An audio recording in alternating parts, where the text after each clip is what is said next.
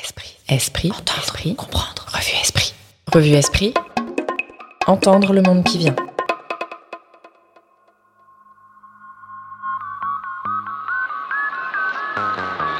Esprit. Une revue dans l'histoire. C'est pour cette raison que nous déclarons aujourd'hui à la faculté de Nanterre que pendant toute la semaine prochaine, nous ferons en sorte d'obtenir Épisode 5. le droit d'expression politique. 1968-1989. La démocratie comme boussole. Quand on le veut, où on le veut, dans les locaux de cette faculté.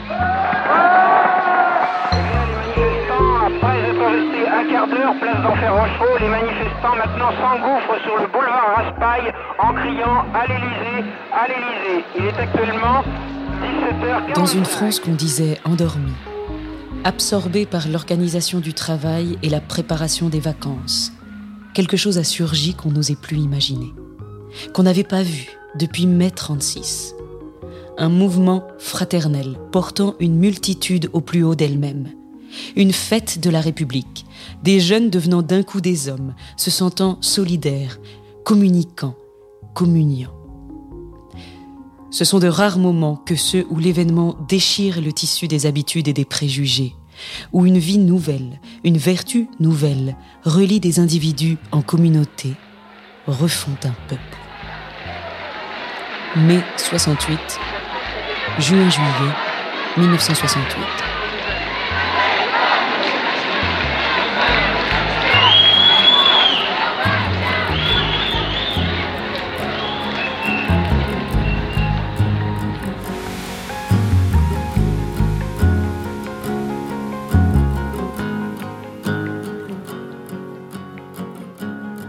La revue a été formidable sur les événements, je dirais, sur l'événement politique 68.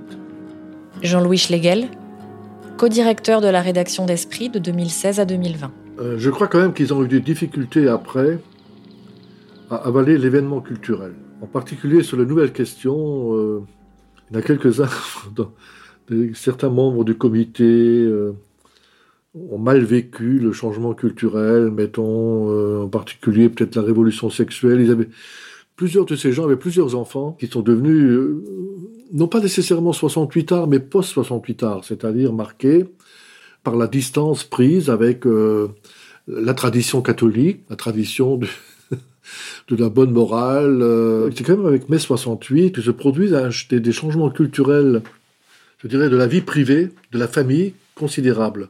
Or, moi, je pense incontestablement que toute la génération d'esprit qui était à esprit avant 68 était très famille.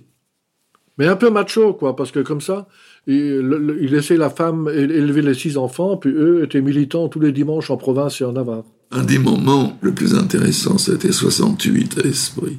Michel Vinocq, historien, membre du comité directeur d'Esprit de 1970 à 1977. Je me souviens de, de réunions, de plusieurs réunions qui étaient euh, passionnées, avec euh, cette espèce de- d'espérance de, voir se renouveler, n'est-ce pas, le- les années 30, que- c'est-à-dire qu'on remettait en cause un petit peu tout et qu'il y avait des idées un petit peu qui allaient dans tous les sens. Et puis, il y avait une tendance euh, qui est tout à fait estimable, qui était représentée par Joseph Rovan, parmi tant d'autres que je n'ai pas cités. Et Joseph Rovan, euh, je me rappellerai toujours de, cette formule qui a l'air banale aujourd'hui, mais qui m'avait marqué. Attention les gars, la démocratie, c'est une chose fragile. Oui, c'est une chose fragile. Dans la tempête de, de 68, il nous mettait en garde, n'est-ce pas, contre cette espèce d'euphorie qui pourrait être euh, dévastatrice, euh, qui pourrait être ruineuse pour la liberté. Eh bien, ces échanges-là, ça m'a tout à fait marqué. En même temps, mai 68 révèle euh, ce que j'ai appelé cette forme de, je sais pas, désenchantement, malaise, hésitation, incertitude, flottement. Goulven Boudik, politiste, membre du groupe politique d'Esprit de 1999 à 2005. Et mai 68 remet un peu les compteurs à zéro.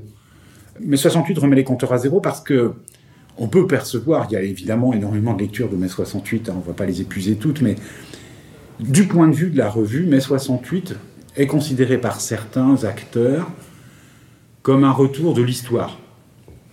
comme un retour de l'enthousiasme, comme une occasion de renouer des fraternités euh, immédiates dans la rue, dans l'Assemblée générale, dans le mouvement social. Et puis, pour d'autres acteurs, à l'intérieur de la revue, et des acteurs qui ne sont pas moins importants que les premiers, mais 68, c'est euh, un désaveu. C'est quelque chose qu'on ne comprend pas. C'est l'irruption de l'irrationalité. C'est euh, le gauchisme. C'est la radicalité euh, menaçante pour les libertés. c'est une forme de totalitarisme importé dans le champ universitaire, intellectuel, politique, etc. Et donc, mai 68 provoque, dans la revue comme dans toutes les institutions françaises de l'époque, un intense débat, une intense réflexion, des remises en cause ou des crispations. Euh, et ce n'est pas simple. Michel Crozier dit euh, Ce n'était plus ma revue. J'ai perdu ma revue. Il n'est plus chez lui. Il n'est plus chez lui. Il ne comprend pas ce discours qui s'empare en quelque sorte d'une grande partie de la rédaction. Il n'a visiblement pas ni l'enthousiasme ni les moyens de lutter contre ce discours et donc il s'éloigne il n'est pas exclu, parce qu'il n'y a pas d'exclusion à esprit, il fait défection. Alors que Jean-Marie Domnac, lui, s'engage à fond. Et là, il y a aussi ce qui, renvoie à l'histoire même de la revue, de son fonctionnement euh, et de son inscription dans l'histoire, de sa pérennité dans l'histoire, pérennité très rare en définitive, c'est qu'il y a ce moment d'ébullition, ce moment de réflexion. Alors, et c'est où va esprit C'est cette question qui revient. Qu'est-ce qu'on a à dire? Qu'est-ce qu'on veut dire? Par rapport à ce qu'on a écrit auparavant, et même encore avant.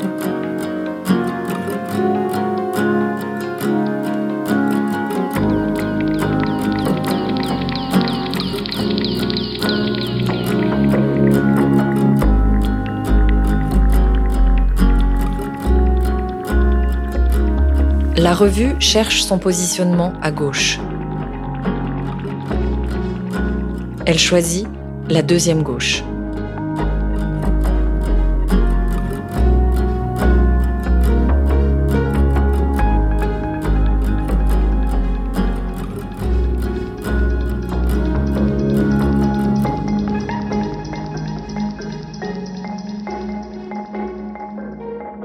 Pour la CFDT, quand même, euh, alors moi je ne sais pas exactement comment les liens se sont établis, mais j'ai l'impression que après 68, euh, la CFDT est devenue une référence pour la revue, hein. une référence euh, intellectuelle et politique. là, pour le coup, ce qu'on a appelé la deuxième gauche, oui, c'était la, la gauche d'esprit, hein. enfin, je, crois, et la, gauche finalement de beaucoup de cathos de gauche. C'était cette gauche qui n'était pas dans la tradition socialiste de la SFIO. C'était quand même aussi l'époque, hein, il y a un grand moment où Esprit, euh, avec, avec d'autres, mais Esprit surtout, je pense, a prôné, a parlé beaucoup de l'importance de, la société civile, que la société ou la, société démocratique ne pouvait être vitalisée que par une vitalité de, la société civile, donc de la vie associative. De... Il y a eu ce moment-là. Euh, là aussi, il y a eu l'erreur, enfin, je sais pas, c'est pas une erreur, mais c'est une utopie qui n'a pas eu euh, beaucoup de réalisations concrètes. C'est le fameux thème de l'autogestion. Il a fait Flores quand même. Mais c'est vrai qu'elle l'a défendu. Mais, moi aussi, je me souviens que sans savoir très bien ce que c'était, on trouvait que c'était une utopie, euh, au fond, intéressante. Euh.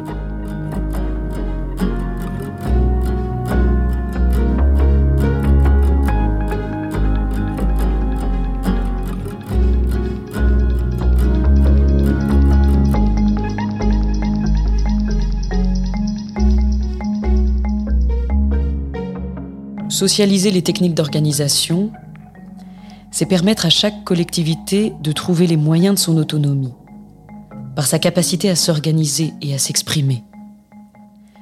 C'est dans tous les domaines de la vie sociale qu'il faut se réapproprier concrètement ce qui est devenu source d'aliénation et institutions séparées, dans la ville, dans l'entreprise, dans le langage. L'autogestion est le mouvement de cette réappropriation immédiate du temps et de l'espace confisqué et manipulé. Autogestion et propriété, Pierre Rosan Vallon, avril 1976.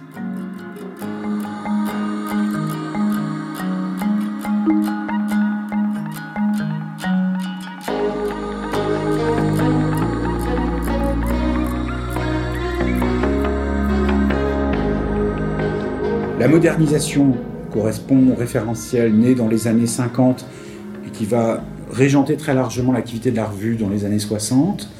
Désormais, c'est le terme d'autogestion qu'on va voir apparaître, qui est un terme commun qui circule dans toute une série d'organisations, d'institutions proches d'esprit.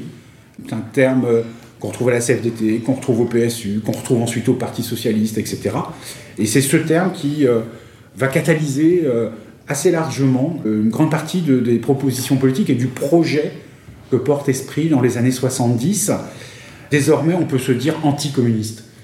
Et, là, une inversion assez radicale, puisque ça s'accompagne dans les années 73-74 de la montée en puissance de ce qu'on appellera l'antitotalitarisme. Et j'ai envie de dire, là, il y a un nouveau visage d'esprit, c'est l'idée d'une plus grande inscription dans la société même, alors qui va se traduire par différents numéros emblématiques, et notamment le, numéro de 72 sur le travail social, qui correspond aussi à une tradition d'esprit, c'est-à-dire que l'esprit, c'est des intellectuels, c'est des universitaires, très bien, mais il y a toujours ce souci, malgré tout, d'être présent dans des champs professionnels. Euh, de faire en sorte que la théorie ne soit pas simplement de la théorie, que les écrits ne soient pas seulement théoriques, mais débouchent sur une transformation d'un certain nombre de pratiques, et notamment de pratiques professionnelles. Aider des professionnels à réfléchir, et en même temps faire en sorte que les intellectuels ne soient pas seulement des producteurs d'idées, mais soient aussi en lien avec les pratiques. Et ça, dès Béguin, par exemple, Béguin était très soucieux de la question psychiatrique, et a consacré un numéro très important sur la folie auxquels ont collaboré des psychiatres. Et les psychiatres vont constituer au sein de la revue un groupe, autour notamment de Philippe Pommel, qui est l'un des inventeurs en France de la psychiatrie de secteur. Et puis il y a des juges, parce que la question de la justice est une question aussi importante. Et là, c'est Casamayor, pseudonyme, là encore, de, Serge Fuster, qui est un haut magistrat, qui euh, anime la réflexion sur la justice, sur des réformes possibles, etc. Et donc, il y a ce souci euh, qu'on retrouve à toutes les époques, mais particulièrement dans l'après 68. L'idée qu'il faut retrouver un lien, pas seulement avec les hauts technocrates du club Jean Moulin, mais avec la société vraiment. Euh, la société qui agit, la société qui. Euh, voilà. Et donc il y a des questions un peu nouvelles qui, sont, qui jaillissent la question de l'urbanisme, la question de la vie quotidienne, la question de la consommation, la question du travail social, la question des prisons. Nul de nous n'est sûr d'échapper à la prison aujourd'hui moins que jamais. Sur notre vie de tous les jours, le quadrillage policier se resserre, dans la rue et sur les routes, autour des étrangers et des jeunes. Le délit d'opinion est réapparu, les mesures antidrogue multiplient l'arbitraire. Nous sommes sous le signe de la garde à vue. On nous dit que la justice est débordée. Nous le voyons bien. Mais si c'était la police qui l'avait débordé On nous dit que les prisons sont surpeuplées. Mais si c'était la population qui était suremprisonnée? Création d'un groupe d'information sur les prisons, Jean-Marie Domnac, Michel Foucault, Pierre Vidal-Naquet, mars 1971.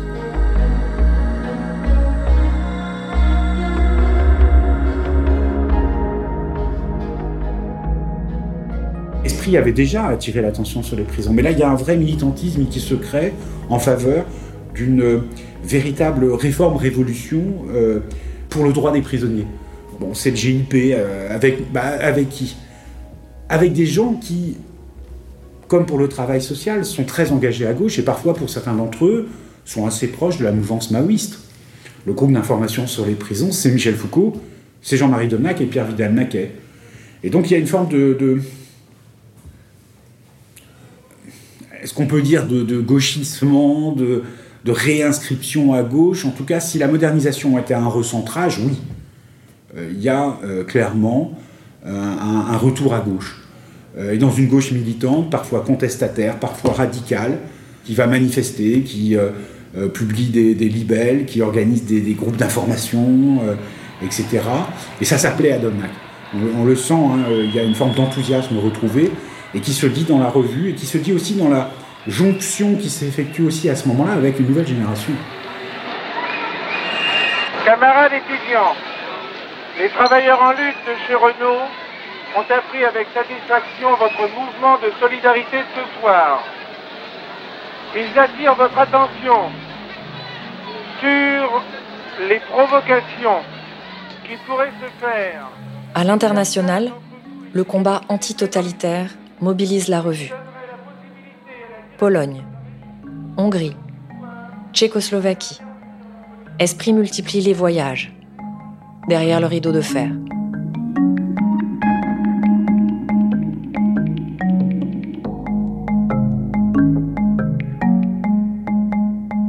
Le, personnalisme a été, pour un certain nombre de catholiques polonais, un moyen de, un moyen de respirer dans un système dominé par un cléricalisme euh, étouffant. Paul Thibault, directeur d'esprit de 1977 à 1989. On se réunissait et on étudiait le manifeste au, service du personnalisme de Mounier en parallèle avec l'évangile de Saint Jean. C'est quand même un peu, euh, ça fait un peu euh, dissonant comme euh, c'est pas le même statut, c'est pas le même genre, même genre de texte, etc. Mais ça veut dire quelque chose de, très très profond parce qu'ils cherchaient un emploi euh, civique de leur catholicisme. La Pologne n'a pas été dévorée par le système. Pas laissée dévorer à cause de l'Église, à cause de, etc., d'un nationalisme polonais beaucoup plus fort. Alors, je me trouvais là quand euh, Jaruzelski a pris le pouvoir. Non, les choses importantes qu'on a faites, c'est que euh, à ce moment-là, il y avait les rapports avec euh, Adam Michnik qui se sont noués. Et le livre d'Adam Michnik, L'Église et la gauche, est tout à fait important parce que Michnik dit que la véritable alliée de la, de la gauche polonaise, c'est l'Église. Et c'est grâce à la force de l'Église sur quoi ils s'appuient qu'ils peuvent espérer faire quelque chose. Bon, alors à ce moment-là, euh, on a fait un colloque à Paris où euh, Michnik est venu, si vous voulez, c'est la première fois qu'il est venu en Occident, euh, où il a été vraiment un personnage important.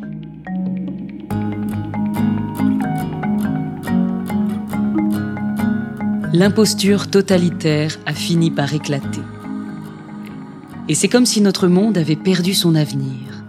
La décomposition des sociétés capitalistes n'annonce plus rien. Cette vérité provoque le désarroi. Pour nous, c'est une ouverture, la chance d'inventer autre chose. Le retournement que nous voulons, dans la culture, la politique et la religion, suppose que les intellectuels changent leur mode de travail, parcourent le monde sans œillères et sans catéchisme, se défacent de leur cléricalisme, de leur souci d'eux-mêmes, ne se considèrent plus comme l'avant-garde du bon pouvoir, ceux qui déterminent le sens. Changer la culture et la politique, Esprit, janvier 1977.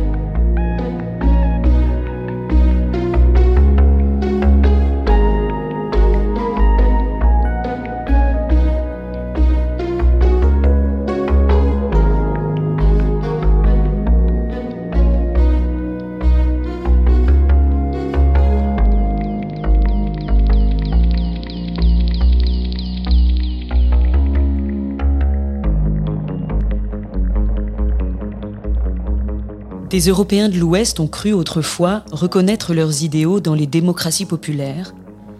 Ils ont cru ensuite que ces régimes pouvaient se réformer ou être réformés.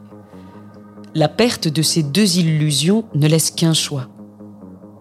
Ou bien consentir à la pérennité du totalitarisme. Ou bien aider les peuples qui le subissent à le combattre et à le dépasser. Continuer d'accepter la frontière qui divise l'Europe depuis 1945, alors que l'on sait ce qu'il y a derrière, est moralement bien plus grave que de croire benoîtement que deux formes de démocratie, l'orientale et l'occidentale, se partagent notre continent. Ce qui menace l'Europe de l'Ouest, ce ne sont plus les illusions, c'est l'inconscience et le cynisme. Liberté pour la Pologne et l'Europe de l'Est, Esprit, février 1982.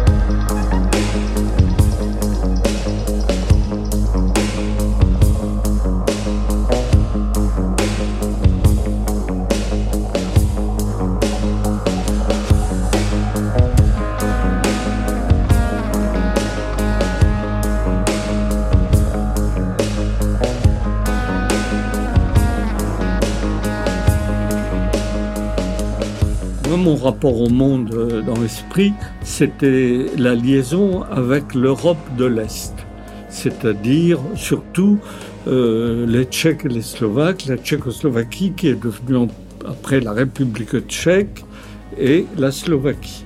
Donc il y avait toujours eu entre la Pologne et l'esprit des, des liens étroits.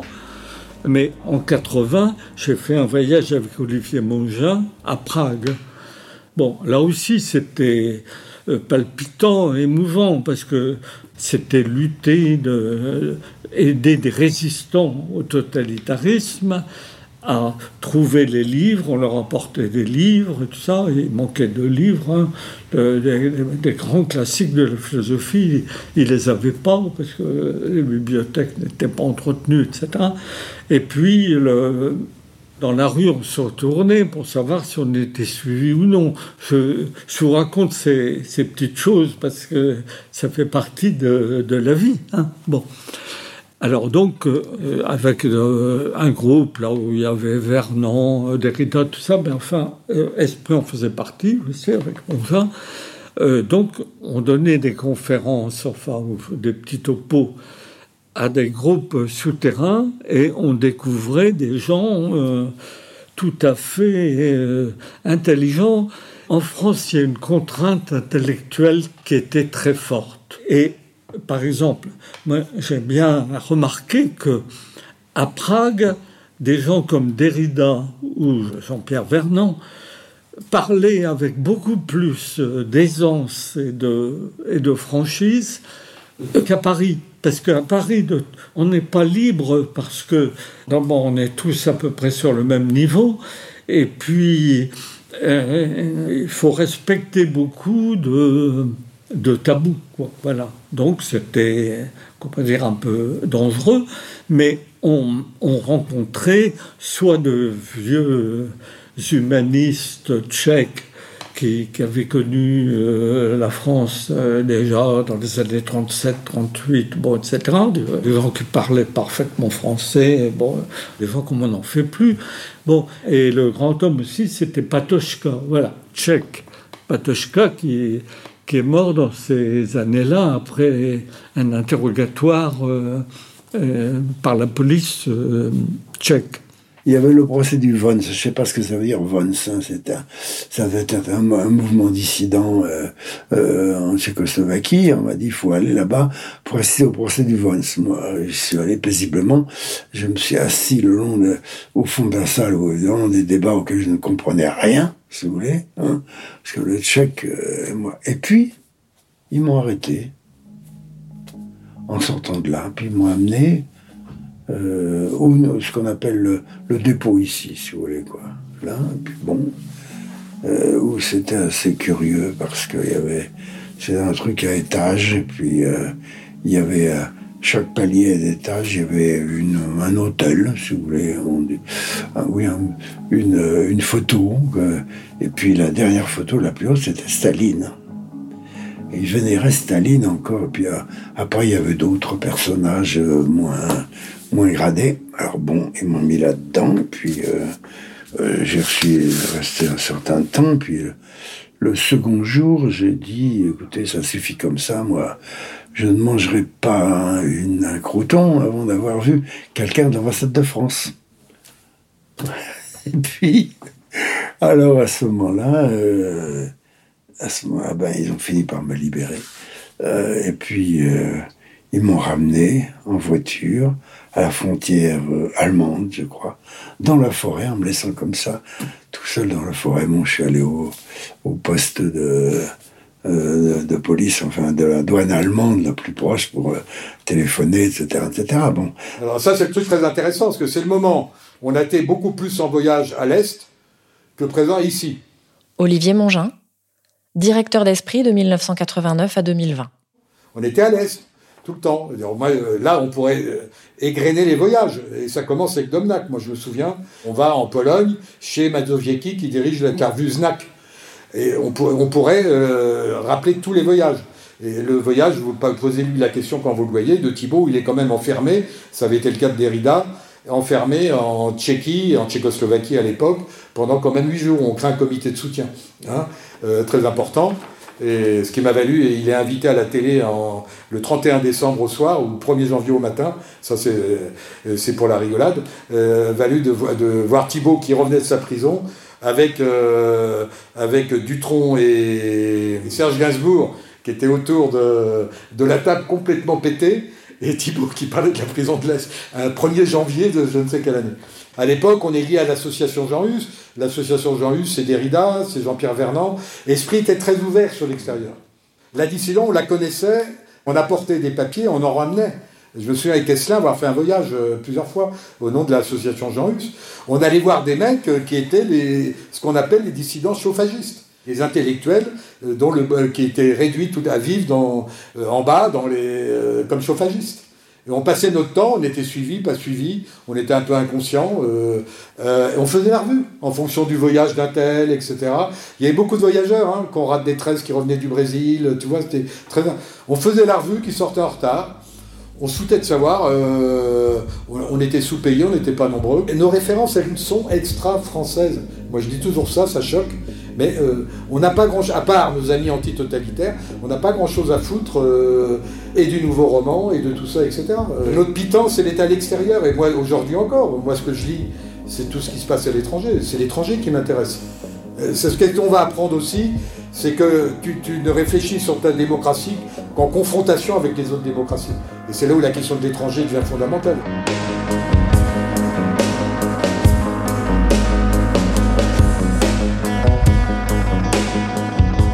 Pour interroger la révolution hongroise, il me semble qu'on doit percevoir ce qu'il y a en elle de singulier et d'universel. Singulière, elle l'est, non seulement parce qu'elle surgit dans des circonstances historiques déterminées, mais parce que s'impriment dans la conduite et les aspirations des insurgés certains traits qui sont propres à la nation hongroise, à la culture hongroise, et dans une certaine mesure à tout le monde de l'Europe de l'Est. Universelle, elle l'est, comme l'a été la Révolution française, comme l'a été la Révolution russe, parce qu'elle se donne des tâches que toute société pourrait reconnaître comme les siennes. Et elle l'est aussi parce qu'elle s'inscrit dans l'histoire des révolutions modernes, manifeste dans sa pratique une sorte de réflexion sur les expériences passées, se délivre du fantasme de la violence fondatrice d'un nouvel ordre, comme de celui de l'État total ou de la société sans division. Dans cette seconde perspective, la révolution hongroise n'est pas hongroise. Elle est révolution de notre temps. Elle concerne les peuples de l'Ouest comme ceux de l'Est. La vérité de son enseignement devrait s'imposer à ceux-là même qui n'ont pas fait l'épreuve du totalitarisme. La première révolution antitotalitaire, Claude Lefort, janvier 1977.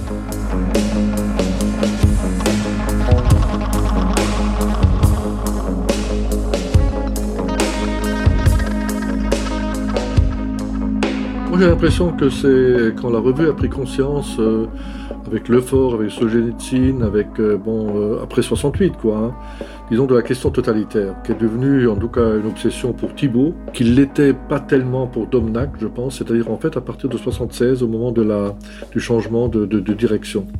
La page 2 de couverture, hein, il y avait ce texte un peu sur qui a, duré pendant, tout, pendant, pendant, 20 ans, je crois, pour dire que l'imposture totalitaire est démasquée. Euh, euh, moi, j'ai l'impression que c'est à ce moment-là.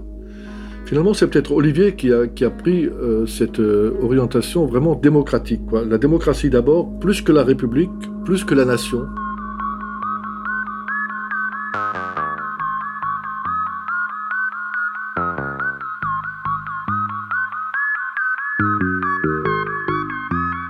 Ces nouveaux chantiers intellectuels ont transformé la revue.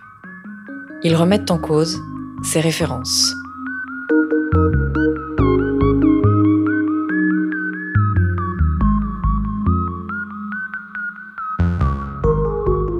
La manière de réfléchir d'Arendt, immédiatement, euh, je me suis senti en, en affinité avec cette manière de réfléchir. Voilà. Et donc, dans ce livre-là, euh, La crise de la culture, il y avait cette phrase Ma conviction est que la pensée elle-même, née d'événements de l'expérience vécue, et doit leur demeurer liée comme au seul guide propre à l'orienter. Bon, ça, c'est à la fois un peu proche d'esprit de Mounier. Hein, l'événement sera notre maître intérieur. Mais c'est plus fort quand même. Euh, j'ai trouvé pour la première fois chez Arendt la possibilité de faire le lien entre les événements et la pensée. On, pourrait dire que Arendt, à l'époque, encore 76, était un aérolite en France. Alors on se demandait, est-ce une philosophe? Qu'est-ce que c'est que cette euh, Arendt? Est-ce une philosophe? Non, elle, c'était bien connu, tout le monde savait que dans, une interview, un, un Allemand, Gauss, là, elle avait dit, mais je ne suis pas du tout euh, philosophe, euh, je ne pas, je fais pas partie du groupe des philosophes, etc. Bon, alors on disait, ben alors c'est une philosophe politique, alors peut-être, ou alors un penseur politique. Déjà, ça allait mieux. On dit souvent que le totalitarisme ne peut être combattu sans être compris. Ce n'est heureusement pas le cas. Sinon, nous serions dans une situation désespérée. En tant qu'elle est distincte de la connaissance scientifique et de l'information exacte, la compréhension est un processus complexe qui n'engendre jamais de résultats sans équivoque. C'est une activité sans fin toujours changeante et variée, par laquelle nous nous ajustons au réel, nous réconcilions avec lui et nous efforçons d'être en harmonie avec le monde. Compréhension et politique, Anna Arendt, juin 1980. Et à ce moment-là, on publie une série de papiers qui sont Révolution et totalitarisme, qu'est-ce que le totalitarisme, etc. Mais à l'époque, on est un peu dans un schéma où euh, on réfléchit au, totalitarisme comme l'ennemi extérieur, sans bien comprendre ce que va dire le fort progressivement, que c'est au, sein même de la démocratie, puisque jusqu'à nouvel ordre, le stalinisme, il n'est il pas lié à une transcendance, il est lié au pouvoir du peuple que représente le parti. Hein. Euh, c'est au sein même de la démocratie que se pose la question totalitaire. Et ça, à l'époque, on est un peu flou, on est peut-être un peu flou là-dessus. Alors, effectivement, ça rejoint l'idée qu'on a euh, beaucoup plus articulé à la fin grâce à Claude Lefort, pas à la fin encore aujourd'hui, euh, c'est l'idée que à travers la question de la démocratie, c'est la question qu'est-ce que c'est que le social? Et pas uniquement le social au sens euh, social-démocratie. Qu'est-ce qui fait tenir une société ensemble hein? Alors là, on retrouve les vieux textes de, de, Ricoeur de 56, le paradoxe politique, et en fait, on voit très bien que la question de la démocratie va nous ramener à la question du social. À l'époque, Merleau-Ponty parle de chair du social. Une société, ça existe en tant que telle. Elle ne peut pas être que juridique. Et c'est pas pour rien qu'on va avoir tous les débats euh, un peu contre une vision trop formaliste de la démocratie. Euh, en gros, les kantiens, c'est-à-dire euh, Luc Ferry et tout ça. Mais ça ne veut pas dire qu'Esprit n'aura pas le discours du droit, mais articulé aux politiques. À l'époque, justement, quel est le référent majeur? C'est l'autogestion. Avec effectivement la difficulté, c'est que on, a une critique radicale de l'État à travers la totalitarisme, mais on n'articule pas suffisamment bien ici le rapport État-société. Et on se, on se met, euh, si tu veux, un peu à la traîne de la CFDT, du syndicalisme qui, commence déjà à patiner à l'époque. Et en même temps, on n'est pas du tout à la traîne des partis, pour les bonnes raisons qu'on va critiquer en permanence les positions de l'Union de la gauche sur l'évolution de ce qui se passe à l'Est.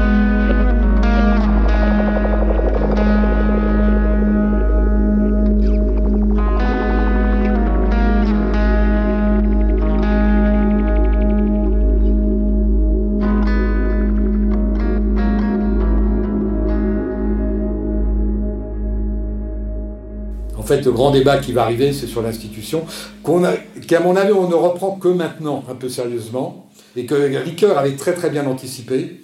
Parce que n'oubliez jamais que chez Mounier, le modèle, c'est la famille. Et d'ailleurs, il ne faut jamais oublier que Thibault et moi, on se paye le numéro d'anniversaire 50 ans, je crois, euh, et on fait des textes pas très sympas pour les personnalistes. Et là, ça chie. Thibault, il en a pris plein la gueule. Hein. Et, moi, je le défends toujours, même si on est désaccord avec beaucoup de ses positions aujourd'hui. C'est celui qui a le payé le plus cher hein, l'esprit. Domna qui part quand il sent que ça merdouille, mais nous on va avoir des conflits très très forts euh, sur des trucs touchant le totalitarisme. Esprit à ce moment-là, on n'a plus le discours de Mounier, il faut refaire les valeurs, la civilisation. On a lâché le discours euh, crise de civilisation, que beaucoup reprennent aujourd'hui. Euh, et on, refuse de plus en plus l'approche précommand juridique. Une société, c'est une société. Et donc, esprit, au fond, c'est pas pour rien qu'à un moment, on met la clé sous la porte, on a failli la mettre, hein, parce qu'on a perdu les abonnés. On a perdu beaucoup d'abonnés militants. Moi, je suis arrivé, on allait avec Thibault, il n'y avait pas de TGV, donc 75-76. On passe la nuit dans la gare de Bourg-en-Bresse, on a loupé le dernier train. On avait passé la journée avec des militants de la GEC, jeunesse étudiante chrétienne. Alors tu vois Mongin sorti d'Henri IV, traité d'intello, qui va discuter avec les, les, les pecno-personnalistes, euh, qui n'étaient pas plus pecno que moi, hein, euh, pecno-personnalistes de, de, la Bresse. C'est pour dire qu'il y avait encore cet enjeu militant euh, très important. Mais c'est vrai que le, personnalisme nous, remet dans l'histoire, on pourrait dire. Nous met dans l'histoire, voilà. Après, ça a donné ce que ça a donné. Et la revue, elle se, elle se, réintellectualise progressivement, les sciences humaines arrivent, on perd le contact, ça pour moi c'est très important, avec les écrivains. Euh, la revue avait donné une place très importante aux écrivains, elle l'a perdu. Et hormis ces quelques moments clés qu'on a évoqués rapidement, une, Solzhenitsyn par exemple, euh, pour la revue, le livre de Solzhenitsyn est important, mais presque plus important est le livre que Claude Lefort écrit sur Solzhenitsyn euh, un homme en trop, et qui fait que Claude Lefort, à ce moment-là, devient l'un des pères spirituels de la revue, euh, d'autant qu'en plus, il a formé quelques-uns des étudiants qui, euh, progressivement, vont prendre des responsabilités. Enfin, Olivier Mongin a fréquenté le séminaire de Claude Lefort, et beaucoup d'autres. Et, Claude Lefort avait cette attention à la littérature. Il a écrit beaucoup, sur, y compris sur les, sur les classiques, euh, brillant, etc. Mais cette tonalité-là, elle n'est pas toujours évidente dans la revue. C'est parce que c'est pas facile de parler de la littérature en philosophe ou de parler de la littérature en sociologue. Enfin, on est euh, au cœur des, des problématiques de l'esthétique et de, de, de, la spécialisation universitaire. Donc c'est pas simple. Ce petit exposé est motivé par le souci de comprendre les réserves et quelquefois la répugnance des générations plus jeunes que la mienne à user du terme personnalisme, tout en préservant la fidélité critique à l'œuvre d'Emmanuel Mounier. Une phrase pourrait résumer ma pensée. Meurt le personnalisme, revient la personne. Je pourrais aussi dire meurt le personnalisme, sous-entendant qu'il meurt, même si. Peut-être vaut-il mieux qu'il meure. Pour que. Meurt le personnalisme, revient la personne. Paul Ricoeur, janvier 1983. Ben, la figure de Ricoeur, moi, j'ai le lien avec Ricoeur, et moi, je vais être l'éditeur de Ricoeur. Mais Ricoeur, on va, on va finalement, je suis, c'est moi qui fais les lectures, c'est moi qui pousse Ricoeur à prendre tous ces articles, qui sont les grands articles politiques, en fait. Et tu t'aperçois que Ricoeur a une capacité de prise sur l'événement. C'est pas pour rien que c'est un homme de revue. Tout le monde aujourd'hui ne connaît que le Ricoeur philosophe plaqué dans l'histoire des idées. Pas... Une fois que la verticalité tombe en bas, qu'on est dans l'horizontale, question qui vaut pour aujourd'hui, que ce soit sur les questions féministes et tout, pour tout, la verticalité s'écroule. L'horizontalité, est-ce qu'on peut vivre dans l'horizontalité? Ricoeur dit non. Il faut recréer des hiérarchies, il faut recréer des rapports, il faut recréer des relations, il faut recréer de l'autorité. Et Ricoeur, d'où tout son travail, c'est comment créer après, de, depuis le bas, des formes de reconnaissance. Euh, sur quoi on s'enthousiasmait, il fallait faire de l'anthropologie. Ça part surtout l'idée que l'anthropologie était une, une science neuve pour beaucoup de, de gens et même de nos, je dirais pas de nos collaborateurs, mais de nos lecteurs. C'était dans le vent, c'était, c'était pas forcément Lévi-Strauss. Euh, dans les années 70-80, il y en avait pas mal. Euh, donc, soit euh, à l'extérieur de la France, anthropologie un peu classique, là, telle qu'on le faisait, soit en France même. Mais ce qu'il y avait de neuf dans l'idée d'anthropologie, c'est justement d'être moins abstrait. Hein, c'était, c'était ça que malgré tout la sociologie commençait déjà à s'empâter un peu. À, l'époque, elle commençait déjà à s'empâter un peu, euh, 75, bon. Et l'anthropologie, puisqu'il fallait écouter, il essayait de comprendre les mœurs. Euh, donc c'était, c'était le désir de sortir de l'abstraction. Je crois que euh, c'est encore ça aujourd'hui, la séduction de l'anthropologie. Enfin, et moi, on s'exaltait pour cette idée Mais ça ne veut pas dire qu'on était capable après de trouver des anthropologues, euh, de, les faire euh, venir à esprit, etc.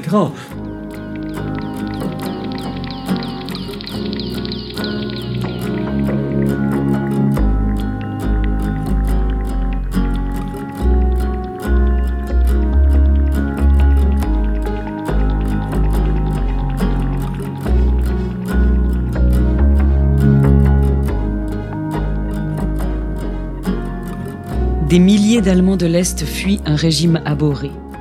D'autres défient le pouvoir par des manifestations à Dresde, Leipzig et Berlin. En Pologne, un premier ministre membre de l'opposition conduit un gouvernement de coalition.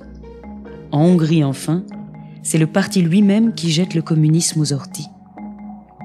C'est d'abord une quête de dignité et d'identité qui met en mouvement les peuples de l'Est européen. Le communisme est rejeté comme un corps étranger doublement attentatoire à la liberté, mais aussi au génie national de chacun. De là qu'en URSS même, la contestation se fait plus forte à la périphérie. Le cas de l'Allemagne nous alerte cependant davantage.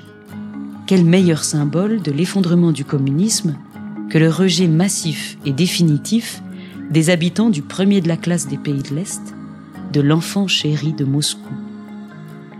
Nos observateurs en restent pantois qui agite les menaces que ferait peser sur nous une sortie d'Yalta et évoque avec effroi le spectre de la réunification allemande. Ah, que la dissidence était belle sous la botte communiste. L'immense espoir qui naît à l'Est nous verra-t-il spectateurs, enthousiastes certes, mais condamnés à rester en bordure du chemin? Démocratie et nationalisme, Esprit, novembre 1989.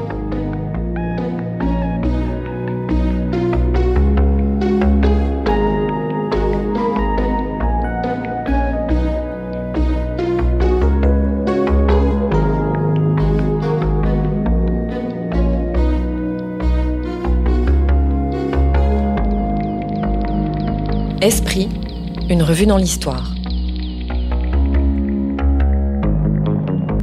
Documentaire de Rémi Baye et Anne Dugin. Réalisé par Louise André. Lecture Hortense Belloute. Musique originale Mathias Moreau et Valentin Fernandez. Mixage Jean-Guilain Meige. Un documentaire produit avec le soutien de la Fondation Pierre Laffut. Esprit est une revue indépendante. Pour la soutenir, abonnez-vous.